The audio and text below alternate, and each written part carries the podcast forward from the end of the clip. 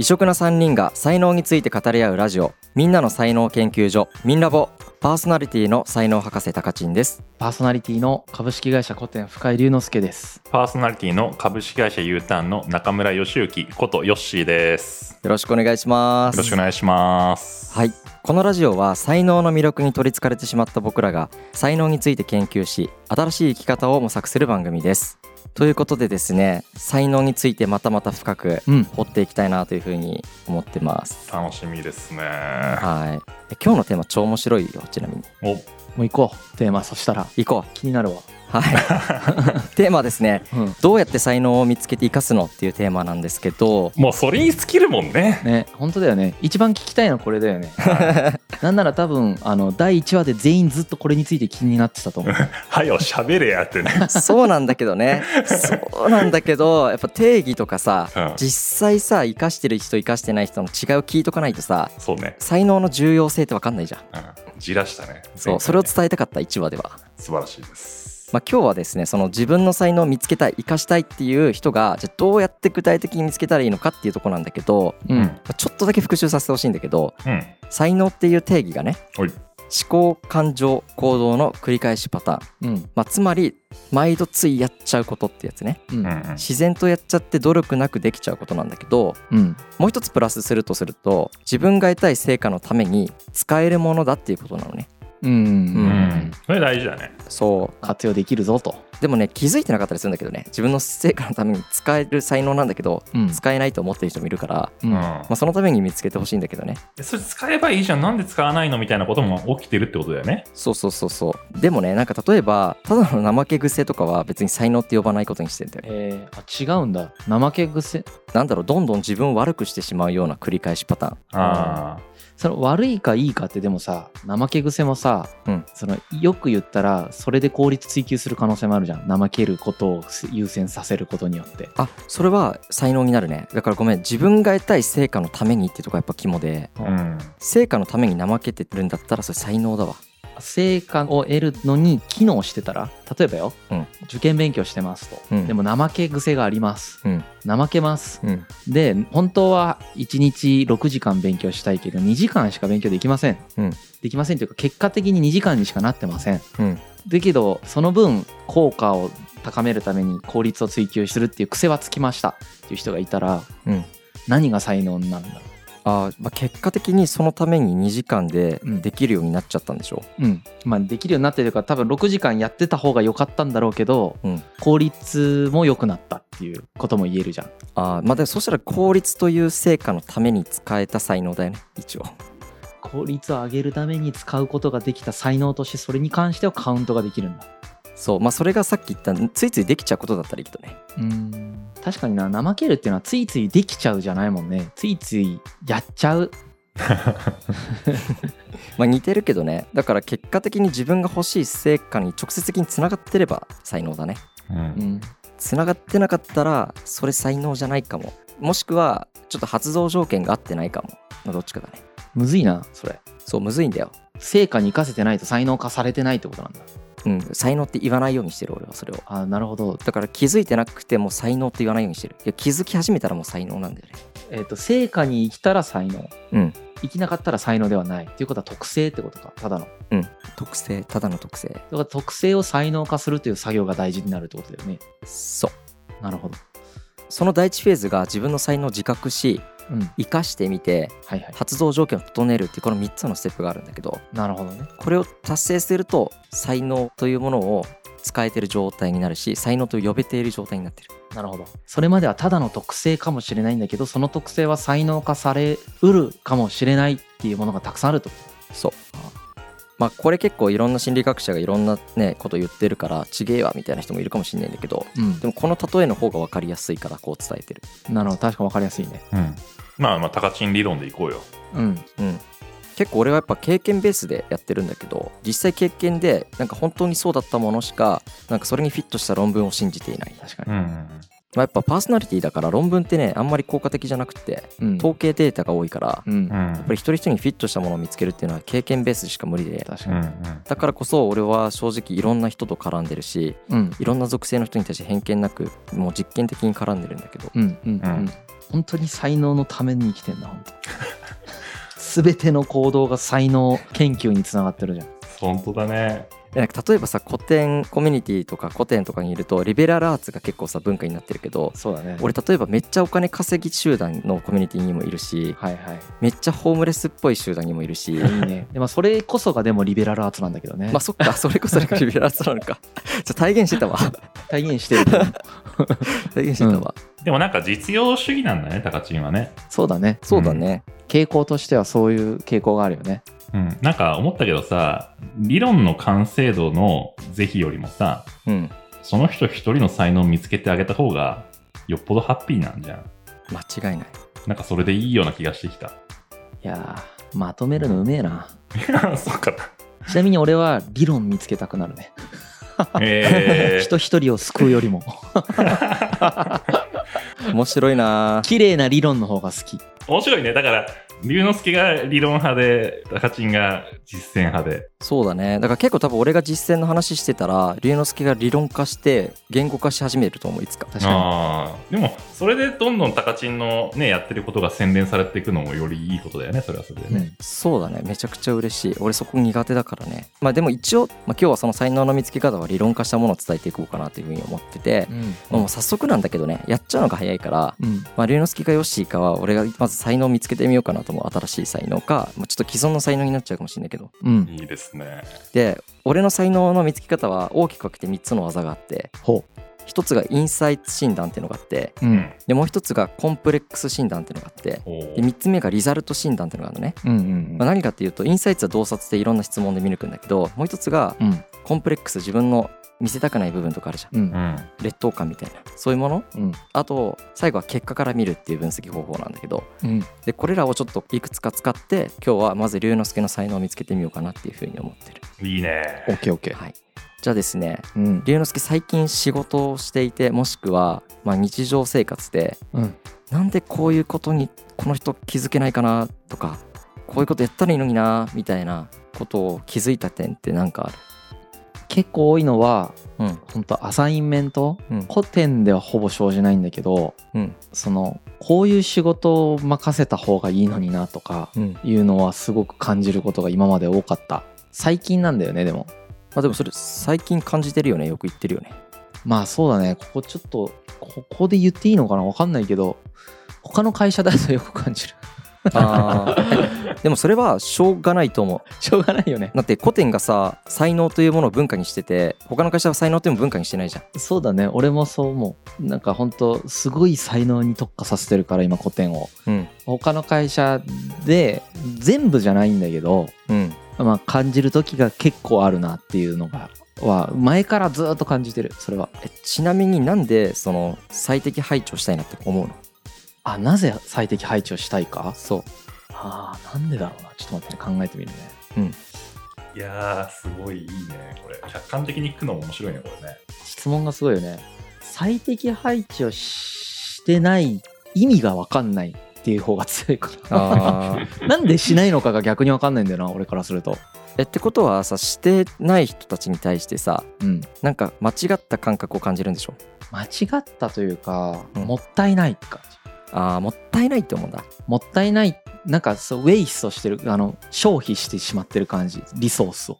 あーえリソースというのは人員リソース？人員というリソースをなんかこうなんていうか無駄にしちゃってる感覚があるのとうん。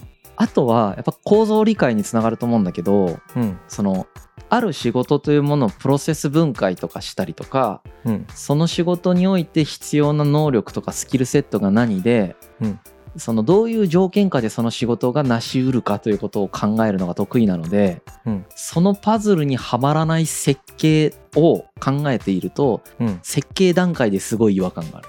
ああなるほどね。じゃあ綺麗に設計されてないことに対してちょっと苛立ちを感じているんだね。苛立ちというかねまあそうだね。そのもう気づいてるから、うん。その崩れるのが分かってるあ設計図をそのまんまなんかやるわけにいかないという感覚が基本的にはね、うん欠陥住宅を見つけちゃってるんだ。うん、正しいかどうかは別としてね。うんうん。その瞬間の自分の心情を説明するとうん。あのそういうふうに感じてるからそう思うんだと。思うなるほど。さっきさ無駄って言葉が出てきたと思うんだけどうん、無駄に感じてしまうっていうのは無駄をあんまりしたくないの普段から。無駄をしたくないっていうのもあるし、うん。あともう一つはそのやっぱり人間のポテンシャルに対しての思考性がすごい高いから自分が。うんうん。これも古典ラジオやっててやっと最近気づいたんだけどうん突き抜けてる人が好きなんだよね基本的に、まあ、タカチンとかもほら才能で突き抜けてるじゃん。うん。狂ったように才能のことを喋って考えてるじゃん。うん。そういう狂ってる人が好きで。うんうんうん。わかるなそれ。狂ってほしいっていう感覚があるんだよ基本的に。人間全員に対して。うん逆にうん。何にも狂ってない人を見た時に、うん。まあ、つまんねえなって思う。もうなんなら話す意味もないなって思ってしまう。え ちなみになんでさ狂ってほしいなってそこまで思うの？面白いから多分見てて。あー面白いんだ。うわ狂ってんなこの人ってなると。あー今3つ出てきたよねもう才能。あもう3つも出た。うん。今ので。すごい今言語化してくれた通りだけど1つ目がうん。面白いものを見つけるという癖だよね、うん。えーはいはいはい。だからついつい面白いものを探そうとしていること自体が行動のパターンとして現れていて。あそうだね。興味深いものを見つけるってことだよね。だから珍獣見つけるの好きなわけじゃそうだね。 interesting なものを見つけようとするよね。んうん。あのお笑いとか全く興味ない。うん。逆に。興味深いものに興味がなるほどね。あるうん。多分ちょっと時間ないからそこ掘らないけど そういう特定の分野の興味深さのところを見つけるっていう才能が一つじゃん、うん。うん、でもう一つがさっき言ったうん。無駄を作りたくない。そうだね。綺麗な設計にしたいっていうところだよね。そうだね。で、まあ、3つ目がその構造理解力だよね。ううんんっていうこの3つが今質問で出てきたすごいシンプルな才能でうん。何が伝えたかったかっていうと自分が相手に対してなんでこれできてないんだろうって気づく点って結構自分ができてるケースが多いんだよ。ねうん確かにうん。だから今すごい簡単に見つけられてうん。うんただちょっとこれはねあの深く話しちゃうとたまに自分もできてないのに相手に対してできてないじゃんって苛立ちを覚えるパターンもあるんだねうん。あ例えばよく遅刻しちゃう人が友達が遅刻してる時に「お前何遅刻してんだよ」みたいな感じで苛立っちゃうやつ。これってなぜ苛立っちゃうかっていうと自分の鏡を見ているよっていう観点とうん。自分は我慢しているのになんでお前はちゃんとやらないんだよっていう押し付けだからこのケースは才能じゃないんだけどこれを除けば全て大体、えっと、人に対して思うことの真逆が才能っていうふうになる。いやー今のいい言語化だな。これはブロックというふうに呼んでいて感情の。はあ。感情のブロックがあるかどうかはちゃんとこの質問においては見抜かなきゃいけないんだけどうん。それは自分も同じですか自分は真逆ですかって質問だけすれば OK ななるほどね。うん。ほんと方法論として確立してんね。そうだね。すごいあとあれだよね。もう少し細かく見ていくもんね本来ね。うん。面白いとはどういうことかとか。うん。あとは何に対して損をしてもよくて何に対してはダメだと思ってるかとか。うん。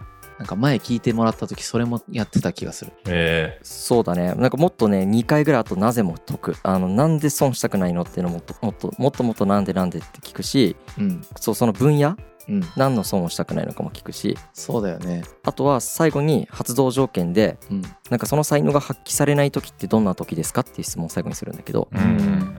発動条件ね。そうそうそう。損したくないっていう感情が発揮されない時ってある？うん。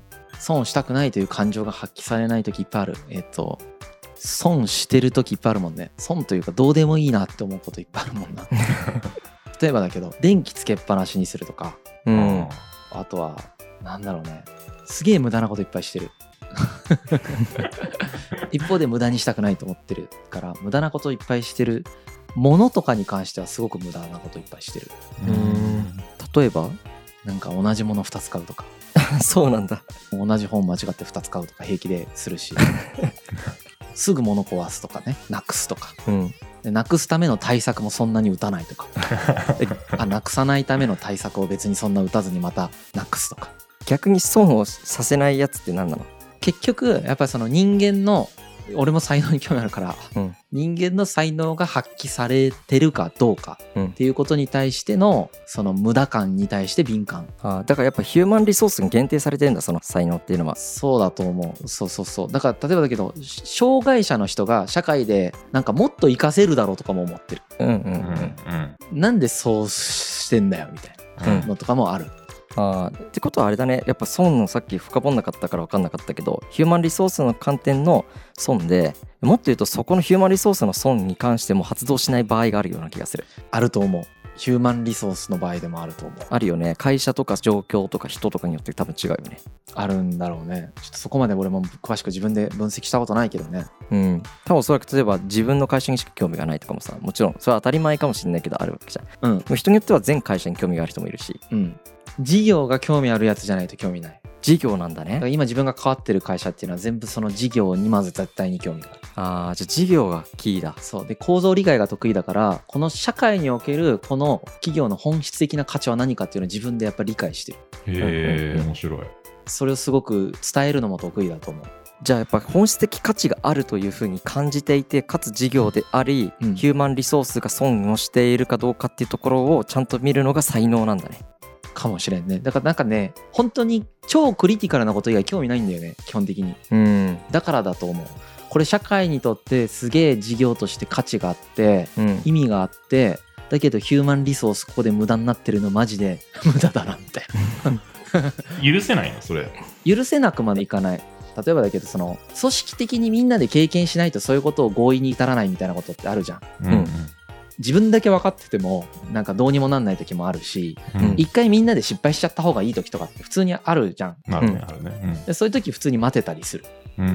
からなんかそこまでなんていうか絶対だなとかではないんだけどやっぱ気づいてるしずーっとそれについてなんかずーっと分かっちゃう。うんうん。うん。ああ無駄にしてるな無駄にしてるなみたいな。こ絶対こっちの方がいいなと。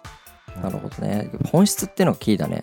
自分にとっての本質的そうだね。まあそこがあの発動条件だったね。簡単に言うとだね。うん。この一連の流れがその才能を発見するワーク、へまあ、イントラレンス診断って言って不寛容診断って言ってね不寛容に感じるポイントを探っていくことがうん。その人の才能を見つける方法だよっていうやり方なんだけど。これささっきのうん。冒頭に3つの診断方法があるって言ったやつの中に今のイントラレンス診断って入ってないよね。ごめん分かりづらかったね。えっとねインサイト診断の中の一つなんだよねまたさらにそれは洞察の一つなんだけどはいはい、インサイト診断ってインサイトで最後 S ってつけるんだけどうん。後ろからスチューデント診断ってなってて。えー7つの診断の頭文字を取ってインサイト診断と呼んでる中の一つがイントラレンスだったんだ。そう。はいはい。すげえな。でもこれさここまで深掘ったら誰一人として同じものないだろうねないんだよね。しかも龍之介が使った言葉を使って最後才能だねっていうふうに言ったじゃん。うん。損だねとか。うん。だからこれを損失っていう人もいればさそこも違うからね。うん。あと定義も違うから。うん。うん損っていうのも定義が人によって違うじゃん、うんうんまあ、今回定義まで深掘んなかったけどそこまで深掘っちゃえば完璧。面接でこれやったりしてもやばいよねなんか。うんやば古典でやってるけどねそうだよね。古典はタカチン思いっきり面接入ってもらってて。いいやちょっとうちもお願いしようタカちゃんに、で間違いなくいい採用できるよ。うん。そんなこと言ったらみんながタカチンにお願いするじゃん。これ放送流れた後もうやばいよタカチンのツイッターに DM が。そうだと嬉しいけどね。でもね日本全国の会社を救えると思ってる人事を俺は。素晴らしいね、確信している。うん。でも謙虚にいろっていう風に言われるかもしれないけどそのぐらいちょっとでもこういう洞察があれば俺別に完璧にできるわけじゃないけどうん。確率が上がる。ちゃんとフィットすることに対して。そうだよね、まあ、できてる人もねすごいたくさんいらっしゃると思うしうん、俺よりもすごい人事なんてたくさんいると思うけどでも掛け算としてこの知識を得てもらえたらすごい嬉しいな。確かにうん。うん、考え方だけ知ってるだけでも違うよね。タカチンぐらいまでできるようになることは多分難しいけど。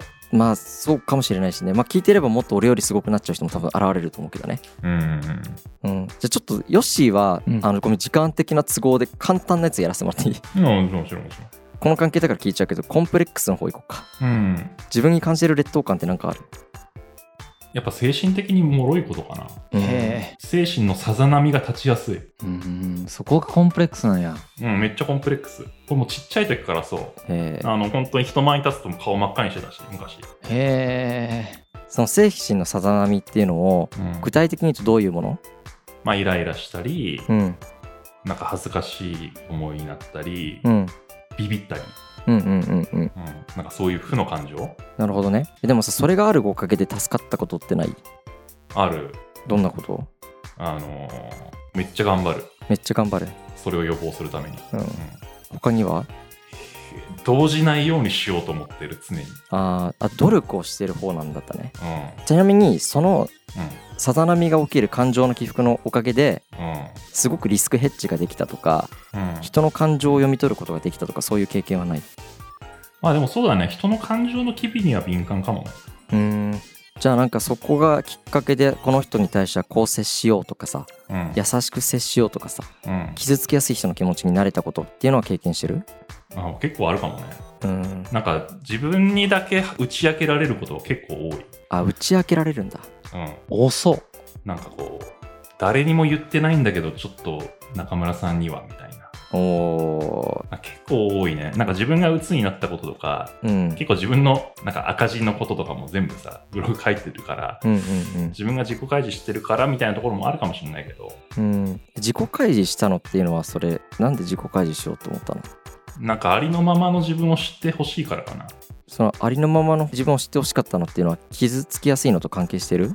うんしてるね。なんかうん。前職の時とかってやっぱりこう強くなきゃいけないとかうん。タフでなきゃいけないとかうん。なんだろうそういう固定概念がめちゃくちゃ強くてうん。結構食らってても平然な顔してるみたいなポーカーフェイスで。うん。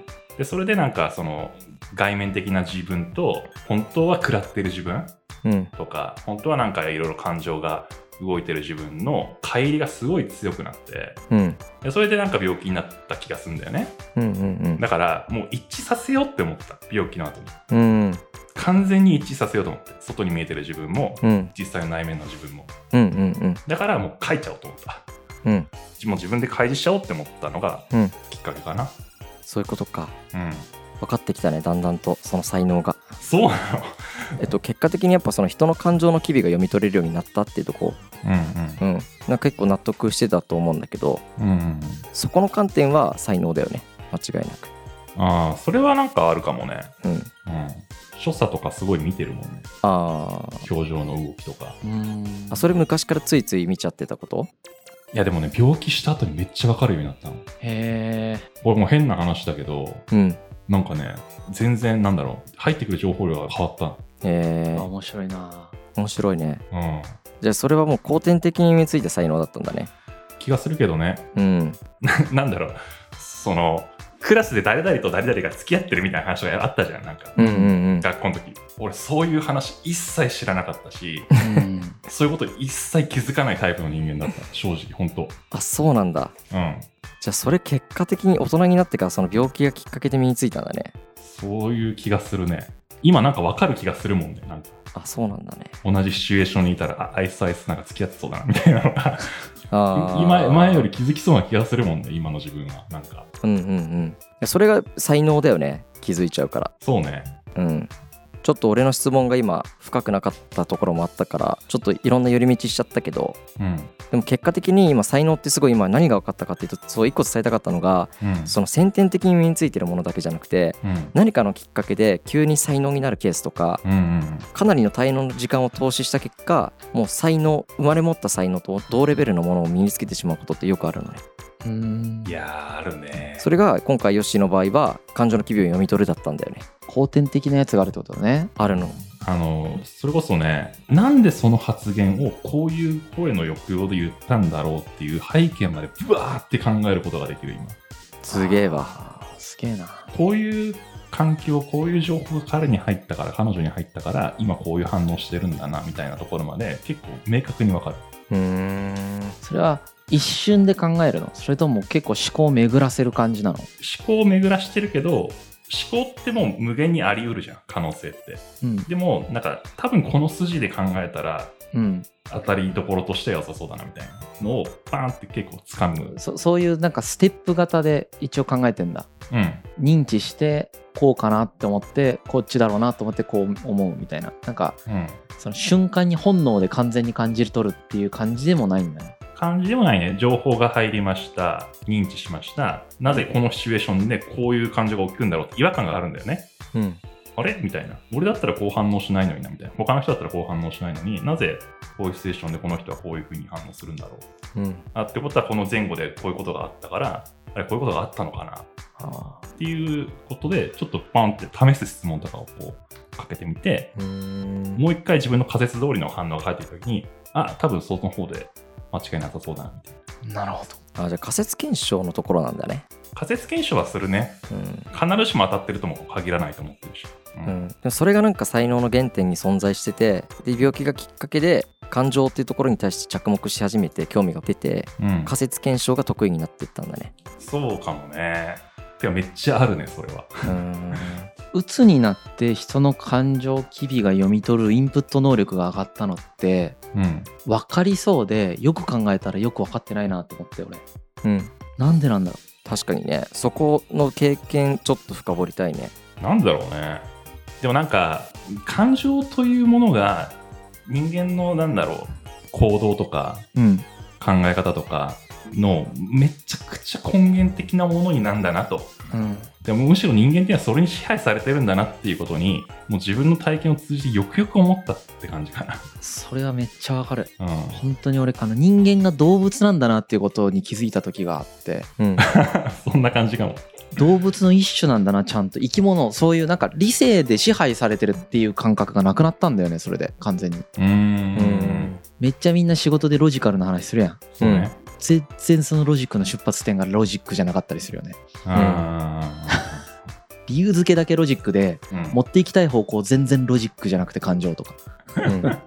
めっちゃあるじゃん。あるよね。ある。あるよね。ね自分がよく思われたいとかいう方向に持っていきたくてうん。超ロジックで喋るみたいな。うんうん。うん本当なんかすごい出発点大人でも何でも動物的な感じなんだなっていうのはすごいうん。あの悪い意味じゃなくねうん。俺も感じたわ。だからね病気の時ってうん。本当感情の制御は効かないんだよね。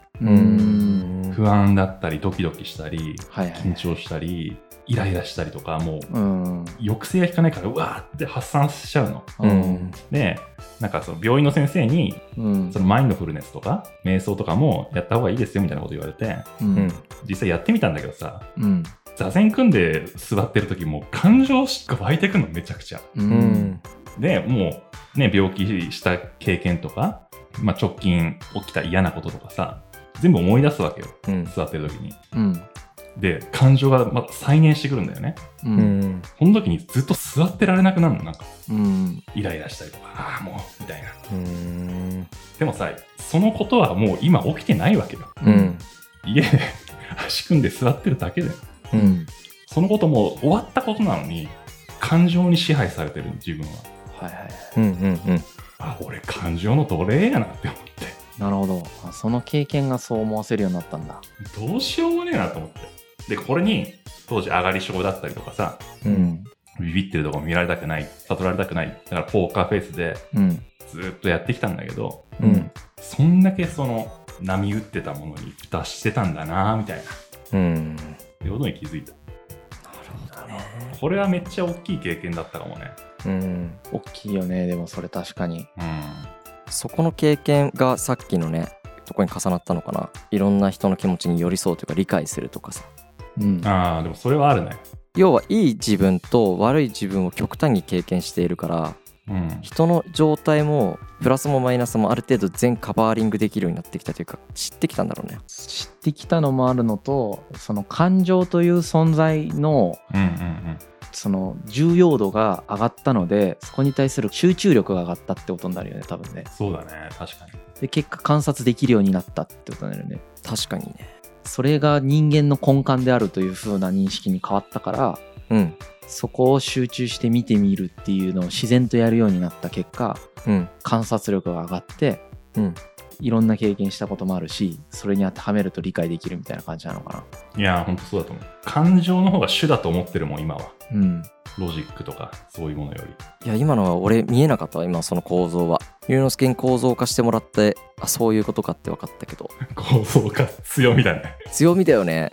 完全強みだね。てか俺が喋ったことに補足を龍之介がするっていうのが一番最強なんじゃないかって。かもしれない確かに確かに確かに。うんそういうことか。まあ今のはねちょっと話戻ってきてしまうけどうん。2人の才能の見つける方法ちょっと遠回りしたケースと近道したケースっていうのがあったと思うんだけどうんうん。まあでもこうやって掘っていけば掘っていくほど必ず見えるから。うん。うん。いろんな人の話を聞いていろんな人から話を聞いてもらって質問をたくさんしてもらえるっていう環境が結構やっぱ重要なんだよね。うんうん。いや自分の理解高まるねこれ。高まる。コーチングがメンタリングにってよく言われるからさワンオンワンを重要視されるようになってきたじゃん今。うん。結構。まあこれもしかしたらベンチャースタートアップ界隈だけかもしれないんだけど、まあ、大企業でもやってる会社あるよねあるあるでこの理由としてはやっぱり質問をしてもらって自分で気づくとかうん。何かを喋っていくことでどんどん自分の中にこうインサイトが深まっていってあこういうことだったんだっていうひらめきがあったりとかうん。っていうことなんだよね。だから結構全ては自分の中に答えは眠っていてうん。あの別にコンサルティング的な提案は必要ないんだよね全部自分で知ってるはずなんだよね。その強みの弱みもね。自分の改善方法だって全部分かっているはずでうんうん。納得とか自己理解っていうのがやっぱ重要だなっていうのはすごい感じる。そうだね。だから信頼できる人と今日出てきた質問し合って答えていったりしてうん。でそれなんでだろうねとか言って深掘りしたりして。確かにね。これ初対面の人となかなか難しいよね。そうだよね。うん。うんめっちゃむずい。あのだからこそインサイト診断の一番最初の S がスチューデント診断っていうのをしてて。うん